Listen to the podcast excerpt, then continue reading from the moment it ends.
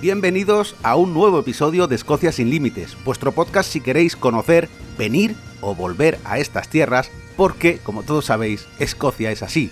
Escocia te atrapa.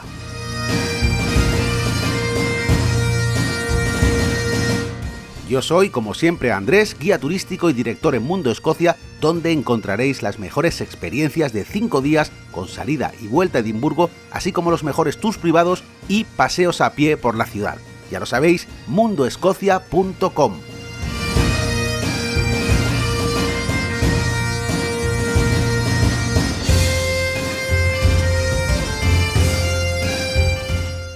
Bueno, pues hoy tenemos otra vez aquí a Carlos. Eh, Carlos, eh, hacía ya dos episodios que no estabas por aquí, ¿eh?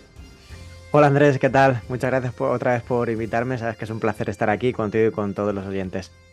El otro día estaba comiendo con Carlos y dije, oye, hay un montón de pubs aquí en Edimburgo que tienen su propia historia, que al final no dejan de ser leyendas y cosas que no se pueden comprobar muchas veces, ¿no? Pero que al final forman parte también de todo este misterio y toda esta magia que le gusta a la gente en Edimburgo. Y dije, oye, ¿por qué no hacemos un episodio sobre los pubs que tienen leyendas y sobre esas leyendas en sí, ¿no? Que al final, ya os digo, no dejan de ser leyendas que algunas sí, que tienen una base histórica, pero otras ni siquiera se sabe cómo empezaron a circular por ahí. Y Carlos me dijo, venga, va, adelante. Y como nos apuntamos a un bombardeo, pues bueno, aquí tenemos el episodio de los pubs legendarios, los pubs de leyenda. Se podrían hacer uno, dos, tres y, bueno, los que hicieran falta, porque aquí eh, detrás del nombre de un pub hay una historia siempre, o casi siempre hay una historia, o una leyenda en este caso porque al final siempre hay una base histórica y luego hay una leyenda, ¿no? Sobre esa base histórica que se crea en, Edimburgo, con muchas cosas. Bueno, yo he hecho una lista de ocho pubs, evidentemente, como dice Carlos, si nos ponemos a contar, seguramente salen muchos más, y si salimos de Edimburgo ya no os quiero ni contar. Pero en Edimburgo hay ocho pubs que yo creo que son fundamentales para poder empezar con este tema, ¿no? Que, la gente, pues muchas veces, cuando le cuentes estas historias, dicen, anda, pues es curioso, ¿no? Porque, no sé, por enumerar algunos, bueno, vamos a ir por orden, a mí me gustaría empezar por la leyenda, o por, por el pub en este caso, de Greyfriars, de Bobby, de la historia de, Bobby, que muchas veces la contamos a los turistas, pero no tengo nada en el podcast relacionado con esto. Y sin embargo, sí que tengo un episodio hablando de Greyfriars, el de Bloody Mackenzie, que ya hablamos de Greyfriars, de la actividad paranormal que hay allí. Sin embargo, allí, en ese mismo cementerio, hay otra historia que yo creo que es mucho más dulce, ¿no? O mucho más, mucho menos macabra. Hay una historia o una base histórica de la cual se ha creado una leyenda, ¿no? La del, perrito Bobby, el perro más famoso de Escocia.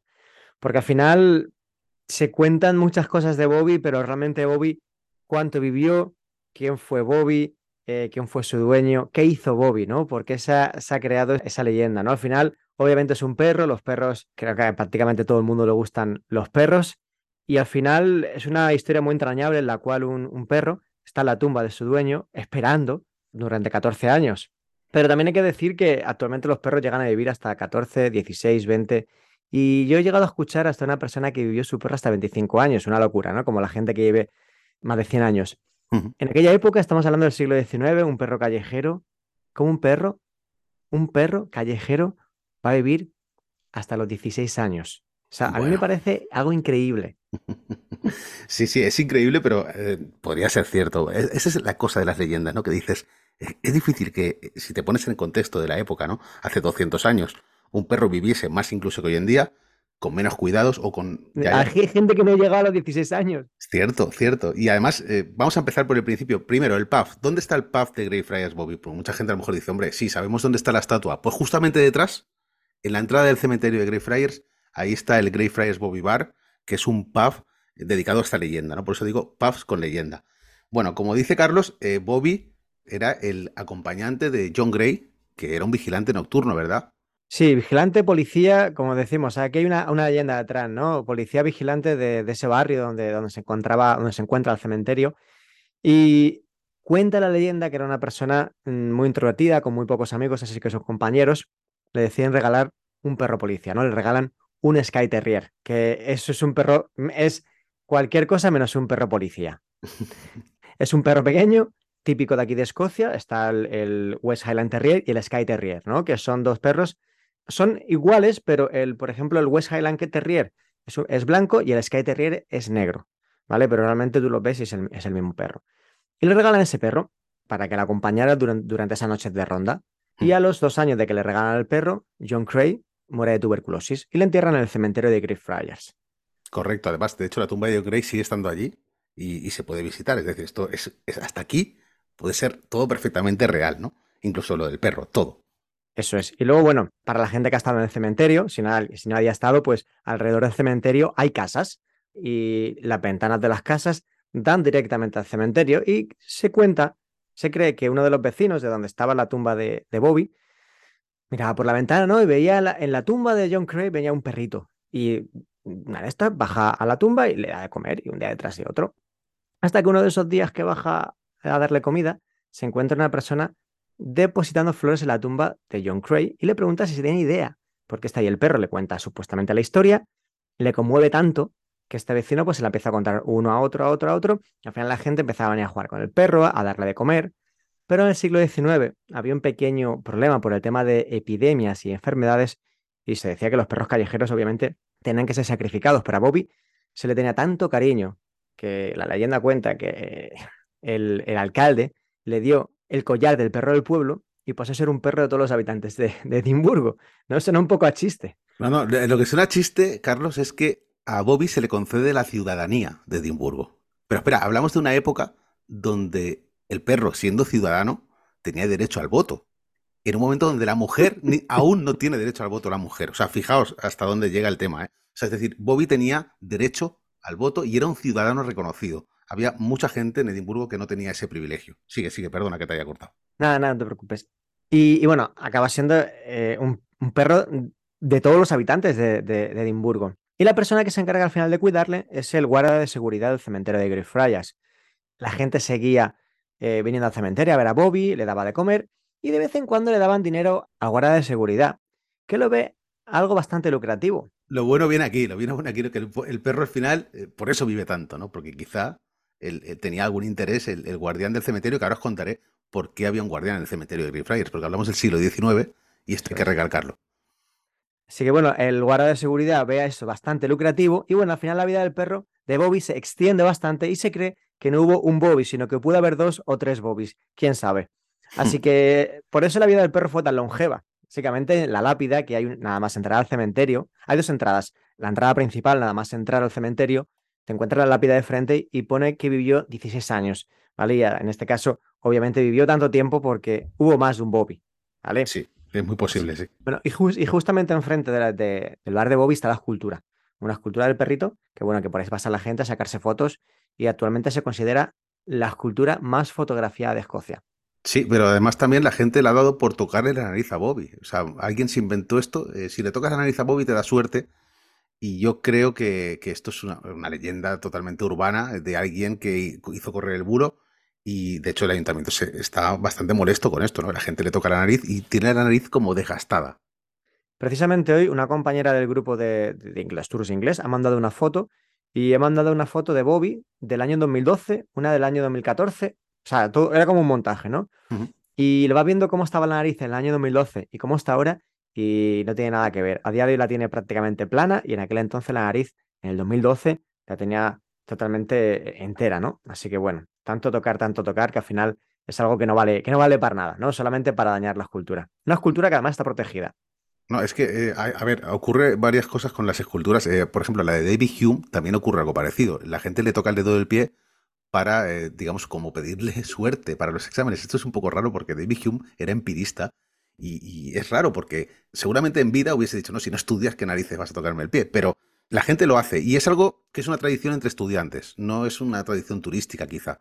Pero lo de Bobby no se entiende, lo de Bobby fue algo que surgió en la década de 2000 poco y hasta ahora, ¿no? Y hasta ahora la gente le toca la nariz y, bueno, yo os pido que no le toquéis la nariz a Bobby, echaros una foto con él, pero no le toquéis la nariz. No le toquéis las narices al perro. en fin. Nunca mejor dicho. Bueno, y otra cosa que quería decir es por qué narices había un guarda en un cementerio.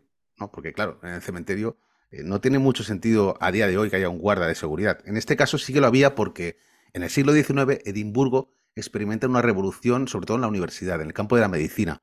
Y, claro, necesitan cuerpos, necesitan cuerpos para experimentar y para, sobre todo, diseccionar y poder eh, investigar, ¿no?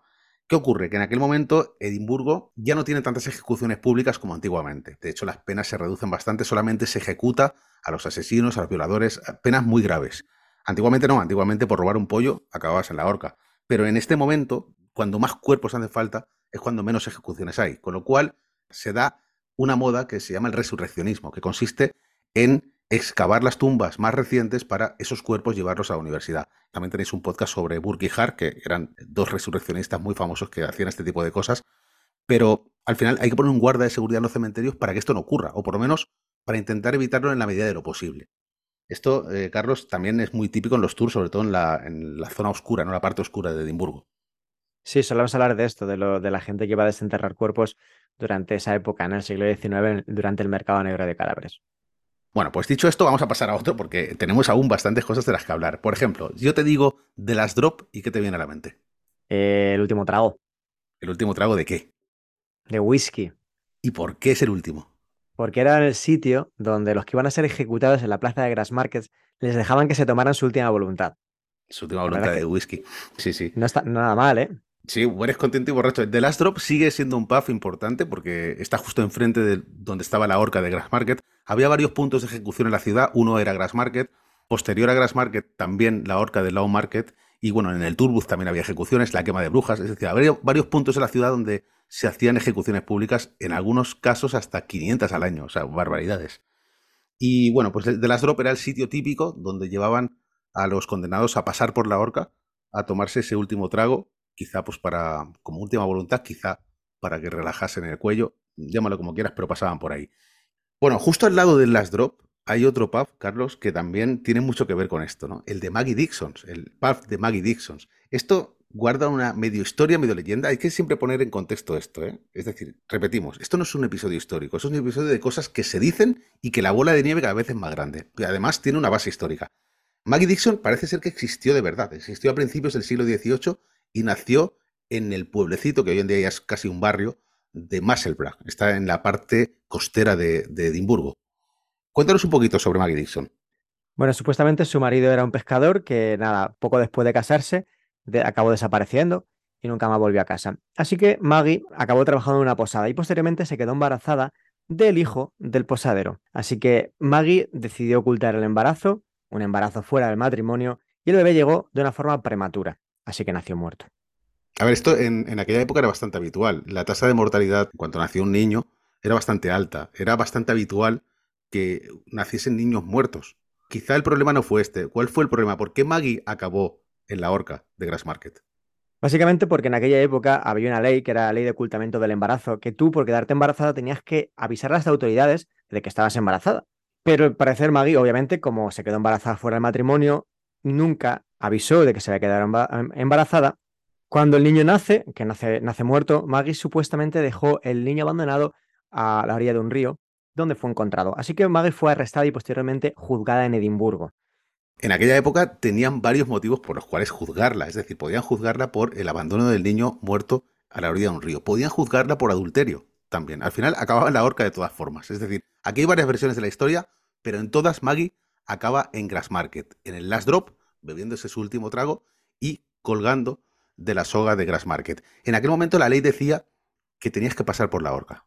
Es decir, hay que pasar por la horca a quien infrinja la ley. Y fijaos que las leyes, infringir la ley era muy fácil en aquel momento. Viene un doctor, certifica la muerte y, evidentemente, como siempre ocurría, la meten dentro del ataúd y la transportan al cementerio.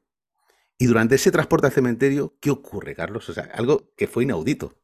Pues mientras el, ataúd iba hacia el cementerio, el cochero decide pararse en un pub a tomarse una, una cerveza y de repente vio que la tapa del ataúd se movía y descubrió que Maggie estaba viva. Estaba lo suficientemente bien como para caminar hasta el cementerio. Claro, ¿qué ocurrió aquí? Pues que el, cochero, dijo... ¿Qué, eh, ¿qué, hago? ¿Qué hago? ¿Qué, hago? La llevo otra vez a Grassmarket a que la orquen, la llevo a Maselbra, así que el cochero hizo bien y se la llevó de vuelta hasta, hasta Grassmarket para ver qué ocurría con ella. Imaginaos, la gente ya se había dispersado porque la gente se reunía para este tipo de actos. Era el espectáculo público del momento. ¿Qué ocurre? Viene el cochero otra vez y dice, eh, no vayáis, que aquí hay otra ejecución, hoy tenemos un 2 por 1 Y vuelven a llevar a Maggie al de Last Drop, porque evidentemente eh, había pasado por la horca, pero no había muerto. Y la volvieron a colgar. Y de hecho, antes de que el verdugo diera la orden de ejecución de nuevo, salió un estudiante de derecho y dijo, señores, no podemos juzgar a una persona dos veces por el mismo delito. Y claro, Maggie, que ya estaba colgada a punto de ser ejecutada de vuelta, se sorprendió, pero es que todo el mundo Claro, él con la ley en la mano decía, esta mujer ya ha pasado por la horca. No podemos hacer que vuelva a pasar por la horca por el mismo delito. Y de esa manera Maggie se salvó de la segunda horca. Y ah, bueno, aquí no acaba la historia. Lo bueno es que como había estado muerta, el matrimonio era hasta que la muerte les separaba. Y la historia cuenta, la leyenda cuenta, porque esto carece de veracidad. Se dice que acabó eh, enamorada y casada con la persona que le salva la vida y viviendo 40 años encima del pub que lleva su nombre. Como digo, carece de veracidad. Y cuentan que ella se asomaba por una de las ventanitas que estaba encima del pub cuando iban a ahorcar a alguien y decía, eh, tranquilo, eh, que no va a ser para tanto, hombre. Como diciendo al señor que iba a ser ahorcado, que bueno, que ella, había pasado por ahí y seguía viva. Como aquí los escoceses además no dan puntadas sin hilo, al final acabó pasando la historia como Maggie la medio colgada. Sí, así es. Se volvió medio, medio tarumba. En fin, esta sería la historia de Maggie Dixon. Em, bueno, se cuenta también en muchos tours y como digo, esto sigue siendo una leyenda. Es decir, Maggie Dixon existió o no existió, parece ser que sí y parece ser que parte de esto puede ser verdad. ¿Hasta qué punto esto se ha convertido en una leyenda épica? Pues bueno, no lo sabemos. Dejando ya a Maggie aparte, eh, vamos a, otro, a otra leyenda o otro caso muy, muy famoso de un lugar que está en, la, en plena Royal Mile, en la zona de Low Market, que es la taberna del Deacon's Brody. Deacon's Brody, diácono, eh, sería la traducción, diácono Brody, fue un señor que tenía este cargo, un cargo de presidente, y que eh, de día era ebanista y de noche que era, Carlos. De noche le gustaba mucho jugar, beber, andar con compañía. Y así que llegó un punto que el, dinero que ganaba como ebanista no le daba para saciar sus vicios. Así que Deacon Brody o William Brody, que será el nombre real, decide, como él hacía los muebles de los ricos, hacía las puertas, pues lo que hacía era quedarse con una copia de la, de la llave para durante las noches que ese rico no estaba en su casa, él entraba y se llevaba todos sus bienes, o sea, el oro, el dinero que tenían. Básicamente robaba a los ricos para quedárselo él. En aquella época, eh, estamos hablando de que William Brody nace en 1741 y bueno, va, va a terminar su vida en 1788, esos cuarenta y tantos años. En aquella época, el ebanista del pueblo, en este caso de la ciudad de Edimburgo, también era el encargado de la cerrajería las primeras cajas fuertes de la ciudad son manejadas por este tipo de personas. En este caso, prácticamente tenía el monopolio. ¿Qué ocurre? Que la gente de clase alta confiaba en él para pues, arreglar sus puertas, arreglar sus eh, cerraduras, incluso él mismo instalaba todo este tipo de sistemas de seguridad de la época, con lo cual él se quedaba una llave, hacía una copia en cera, se quedaba una copia de la llave y eh, cuando, cuando la gente menos se lo esperaba, pues entraba y a lo mejor no robaba todo, pero robaba parte, parte de aquí, parte de allá, para lo que tú dices, cubrir sus vicios, porque era un tío bastante vicioso. Ya os podéis imaginar dónde acabó William Brody, ¿no? Cuando lo pillaron, porque además lo pillaron. Él tenía una serie de ayudantes y uno de sus ayudantes cantó. Y, bueno, fue el que delató, digamos, a lo que ocurría aquí y fue juzgado y acabó en Grassmarket. Es verdad que fue difícil cogerlo porque lo tuvieron que perseguir prácticamente hasta Ámsterdam. Lo capturan en Holanda, porque este hombre ya se había dado la fuga y cuando lo capturan en Holanda lo extraditan a Edimburgo y ahí se le juzga y bueno, ya os podéis imaginar, acaba como Maggie Dixon, pero este no tuvo la suerte de Maggie Dixon, este acabó, acabó colgado. Y como él era ebanista, él hacía las orcas también. Así que su orca tardó en hacerla dos años. Es, curioso, ¿eh? es curioso cómo, cómo, hay historias que se convierten en leyendas y al final perduran y tienen su propio local, que es de lo que se trata el episodio de hoy, de hablar de estos locales. Cuando veáis la taberna de Deacons Brody, bueno, que sepáis que esta historia es la que esconde detrás. Es más, Robert Louis Stevenson, hay gente que dice que se inspiró en este señor para, para su libro, ¿no? El extraño caso del doctor Jekyll y Mr. Hyde, por esa dicotomía que tenía William Brody de día era una persona y de noche era una persona totalmente diferente. Y al final es lo que plasma en el libro. Esa dualidad, ¿no? el día y la noche. El día y la noche de las personas, fíjate. Bueno, otro pub que este me gustaría que lo explicases tú, eh, de Dirty Dicks, este lo conoces tú más que yo. Y aquí sí que me gustaría que dieras tu versión de lo que, de por qué es importante este lugar. Esto está en Newtown. Bueno, es un pub que primero dentro de él, ¿vale? Cuando uno entra, va a ver todas las paredes, el techo decorado con todo tipo de objetos, desde billetes de tren, lámparas, de, todo. Ese es un sitio bastante, bastante curioso y, peculiar de Rose Street. Me gusta, he ido varias veces y me gusta, me gusta bastante. Bueno, Dirty Dix era un personaje local del siglo XIX y básicamente este señor lo que hacía era limpiar las calles. Era, era una especie de barrendero de la época. Sí, limpiaba las calles, limpiaba la mierda, el estiércol, o sea, limpiaba las calles. Mm. Y era un buen cuentacuentos, o sea, él iba a los pubs y él contaba historias y presumía de que nunca había pagado una cerveza porque la gente, después de que contaba una historia, eh, le invitaba a tomar la cerveza. Claro, era el entretenimiento de la época. Es como ahora el, que vas a un pub y hay música en directo, es decir, al final entretienes a la gente y supongo que en aquella época sería muy común que si tu historia era buena, como pasaba por ejemplo en la época de, Harry el Ciego, contaba historias épicas y él cuanto más épica era la historia, eh, mejor comía ese día, mejor bebía, más bebía. Esto sería algo parecido en el siglo XIX. En, en, Newtown, que también hay que tener en cuenta que llevaba poco tiempo, porque Newtown se establece a mediados del siglo XVIII, no era demasiado antigua esa parte de la ciudad. Y bueno, Dirty Dix acaba muriendo siendo el, que limpiaba las calles, una persona sucia, y al poco tiempo de morir, bueno, resulta que un familiar suyo eh, era una persona que tenía, tenía un poder adquisitivo bastante alto, o sea, era una persona rica, y bueno, le están buscando para darle una herencia que había adquirido y desafortunadamente Dirty Dix había muerto, así que nunca pudo disfrutar de esa herencia. O sea, que era rico y no lo sabía. Bueno, tampoco es que fuera rico, él no lo era, era su familiar. Desde luego, era su familiar, pero bueno, murió y, ni siquiera supo de esta herencia. Bueno, efectivamente. El, local, ni, ni, del familiar tampoco. El, local este lo tengo pendiente, este iremos algún día. Cuando quieras. Bueno, hay otro, volviendo a Old Town, porque en Old Town hay, más chicha, digamos, hay más historia. Hay un pub que abrió en 1712, no es el más antiguo, luego hablaremos del más antiguo porque vais a alucinar. el, pub más antiguo de Escocia está en Edimburgo y me lo voy a dejar para el final. Pero sin embargo, el que vamos a hablar ahora también es un pub muy antiguo, siglo XVIII, 1712, y se llama The World's End, el fin del mundo. ¿Por qué se le puede llamar a un pub el fin del mundo, Carlos? Porque era donde acababa Edimburgo, era el fin del mundo. Hay que poner en contexto que Edimburgo fue una ciudad amurallada y básicamente donde está, donde está el pub World's End, por ahí pasaba la muralla, lo que estaba era la puerta de entrada, entrada y salida de Edimburgo. Y básicamente era un peaje bastante caro que la gente que nació y vivió pobre dentro de las murallas nunca iba a juntar el dinero para poder pasar por ahí. Así que por eso le llamaban el fin del mundo, porque era lo más lejos que iban a ver los ojos de las personas que vivían dentro de esas murallas. De hecho, hoy, justamente enfrente del pub, o, bueno, sí, enfrente del pub, en el suelo, de la zona adoquinada, ya es carretera, ¿vale? La zona adoquinada, hay unos adoquines de color eh, dorado, o sea, son metálicos, eh, son del mismo tamaño que los adoquines que hay en el suelo, pero en este caso, como digo, son metálicos. Y lo que nos delimita es lo que era la muralla de Edimburgo, ¿no? la entrada, eh, entrada y salida a la ciudad. Y por eso se le llama The Wall's End Pub, el pub del fin del mundo. Claro, este, este lugar delimitado, que lo vemos en el suelo perfectamente con estos adoquines, está justo en medio de la Royal Mile, porque antiguamente la Royal Mile, que hoy conecta el castillo con el palacio de Holyrood, antiguamente había la muralla esa muralla delimitaba eh, en lo que terminaba High Street. Hoy en día sería High Street. Cuando bajas de esta parte hacia abajo es Canongate.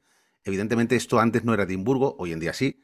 Pero hoy que vemos esa Royal Mile directa hacia abajo, terminaba en una muralla, prácticamente a mitad de la calle. Entonces el pub está justamente ahí. Era el fin del mundo para la gente de Edimburgo. Ahí se terminaba lo que ellos conocían, era su, mundo. ¿no?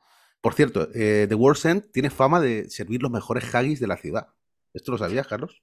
Mm, no, mm, ahí solamente he ido a beber. Lo que me gusta hacer en los pubs, beber. hay, que, hay que decir que los pubs, algunos sirven comida y en este caso parece ser, digo parece ser porque yo sabéis que no he probado los haggis todavía, eh, que el haggis... En serio, lo he dicho muchas veces, no me escondo. O sea, no, he probado el vegetariano, pero el haggis, haggis lo recomiendo mucho, pero también digo la verdad, yo no lo he probado porque soy un poco aprensivo. Pero bueno, si vais a comer haggis de World's End, parece ser que es una buena opción. ¿Tú los has probado? Yo sí. ¿Y qué tal? Bien, pero a ver, yo tuve una mala experiencia porque los comí en un sitio donde no tenía que haber comido, no voy a decir el sitio, pero los comí en un sitio que no los tenía que haber comido, me sentaron un poquito mal y estuve un par de días un poquito bastante malo. A ver si desde entonces... por, la, cerveza y no por el haggis, ¿eh? No, no, fue el haggis, fue el haggis. Y desde entonces, eh, eh, de vez en cuando alguna pinchadita al haggis, pero no soy capaz de comerme un plato entero. Pero básicamente es algo pues por, por el mal, lo, mal que lo pasé en, en, aquel momento. Pero a mí me encantaba. Antes el haggis lo comía cuando venía alguien a visitarme. Siempre iba a comer haggis, pero bueno. Nada, a día de hoy, si me tengo que pedir un plato, o por ejemplo, la noche de Robert me, me siempre me tomo el, el haggis vegetariano. De alguna pinchadita de carne, pero no, me quedo, me, acabo comiendo el vegetariano. Yo sí, yo soy muy fan del, del, vegetariano, porque al final tienen las mismas especias, pero bueno, nos liamos y, no me quiero liar. Hay cosas que hablar aún. Mira, ten en cuenta, nos falta nos faltan varios pasos, ¿vale? sobre todo el último, que quiero hablar de él, de Shipgate Inn, que es el más antiguo, no de Edimburgo, sino de Escocia. Pero antes de eso, también tenemos que hablar de lo que les gusta aquí. Los pubs embrujados. Hay unos cuantos, ¿eh? ¿eh? Tenemos The Banshee Labyrinth, que bueno, ahí se dice que hay todo tipo de fantasmas. De este hablé en el episodio de Old Town con Jesús. Eh, también hay otro, que es el White Hart Inn, que dice que tiene un fantasma que se llama George. Aquí ya profundizamos en el nombre del fantasma. Este pub se ha, incendiado varias veces y parece ser que en un incendio, pues había un señor allí tomando cerveza que se llamaba George, le pilló por en medio aquello y el fantasma de George sigue estando allí. Yo de, en este pub he ido, he ido a tomar algo, eh, tiene música en directo y lo que sí que puedo decir es que es uno de los pubs más antiguos de Edimburgo porque es, es de principios del siglo XVI. Justo te imagínate, principios del siglo XVI y esto ya era un pub. Eh, ten en cuenta que los pubs hoy en día son pubs, pero en algunos casos eran posadas. De hecho, muchas veces mantienen este inn, este inn del final, en muchos eh, pubs, de White Hart Inn, de Sheephead Inn. Esto eran posadas. Hoy en día la posada no tiene mucho sentido porque la gente, bueno, si hace noche, hace noche en un hostal, en un hotel, pero antiguamente eran muy útiles porque incluso trabajadores que venían a Edimburgo, por ejemplo, para la construcción del canal de la Unión, muchos inmigrantes eh, irlandeses tenían que vivir en alguna parte.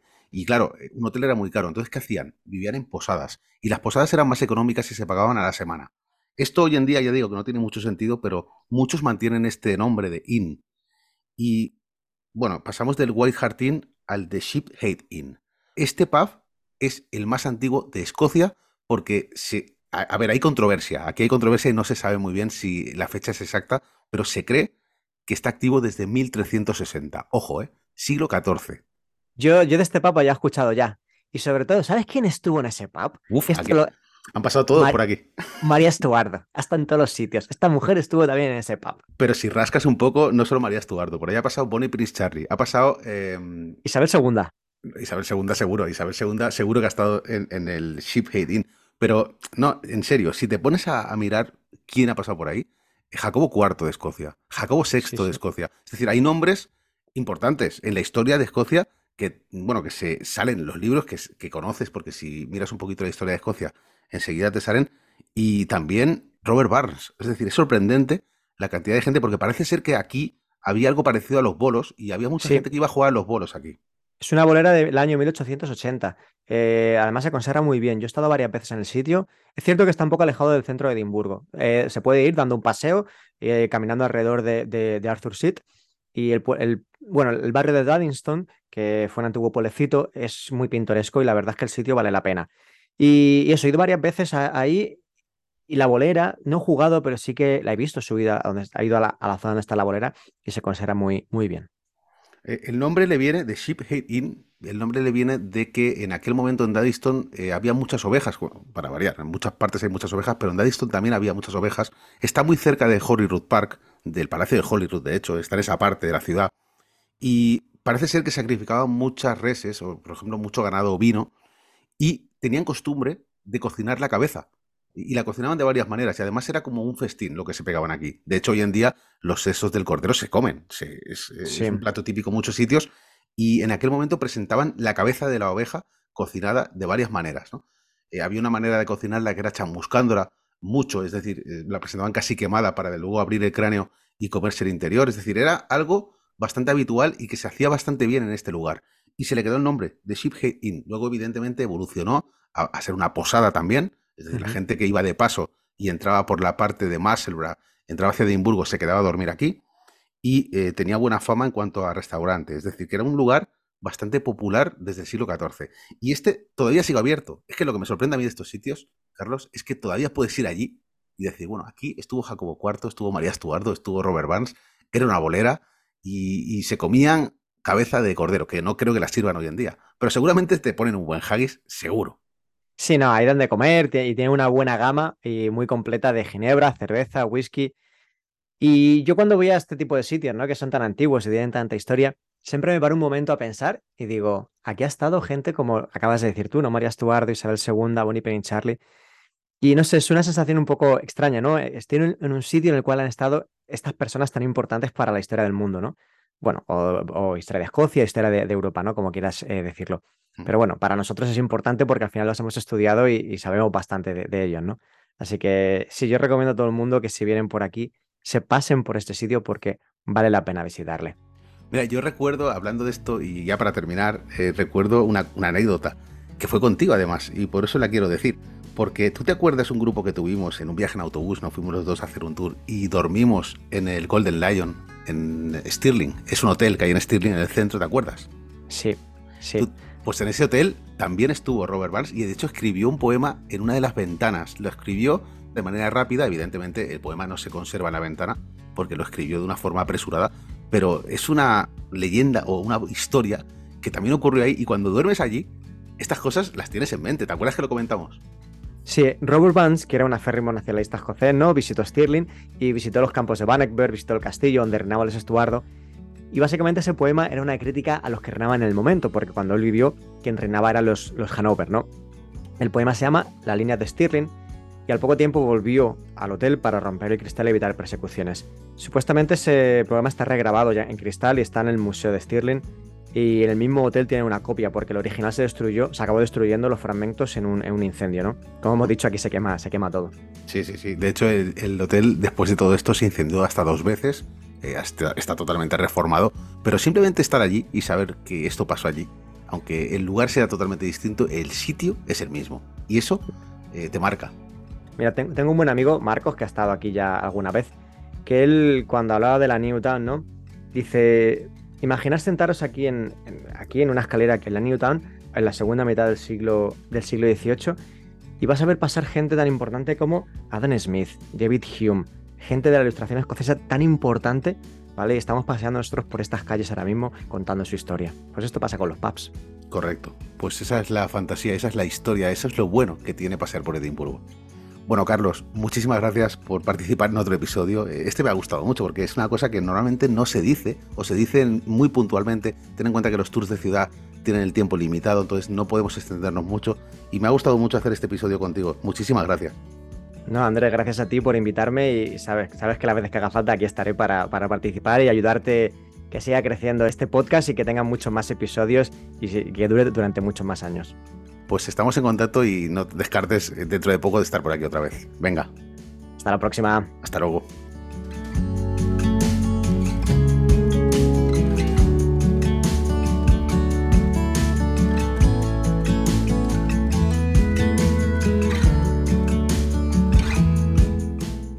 Y hasta aquí el episodio de hoy. Espero de verdad que os haya gustado. Si ha sido así, bueno, no olvidéis poner las 5 estrellas en Spotify o en Apple Podcast o dejar vuestros comentarios en iVoox o en la plataforma desde la que escuchéis el episodio.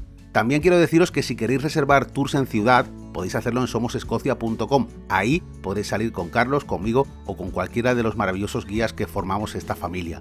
Si por el contrario te apetece, bueno, salir un poquito de Edimburgo y hacer un recorrido de 5 días, tienes la opción de Escocia sin límites o del Tour Ahorcadas que puedes encontrar en mundoscocia.com. Dicho esto, de verdad, muchas gracias por seguir ahí y nos escuchamos en el próximo episodio aquí en Escocia sin límites.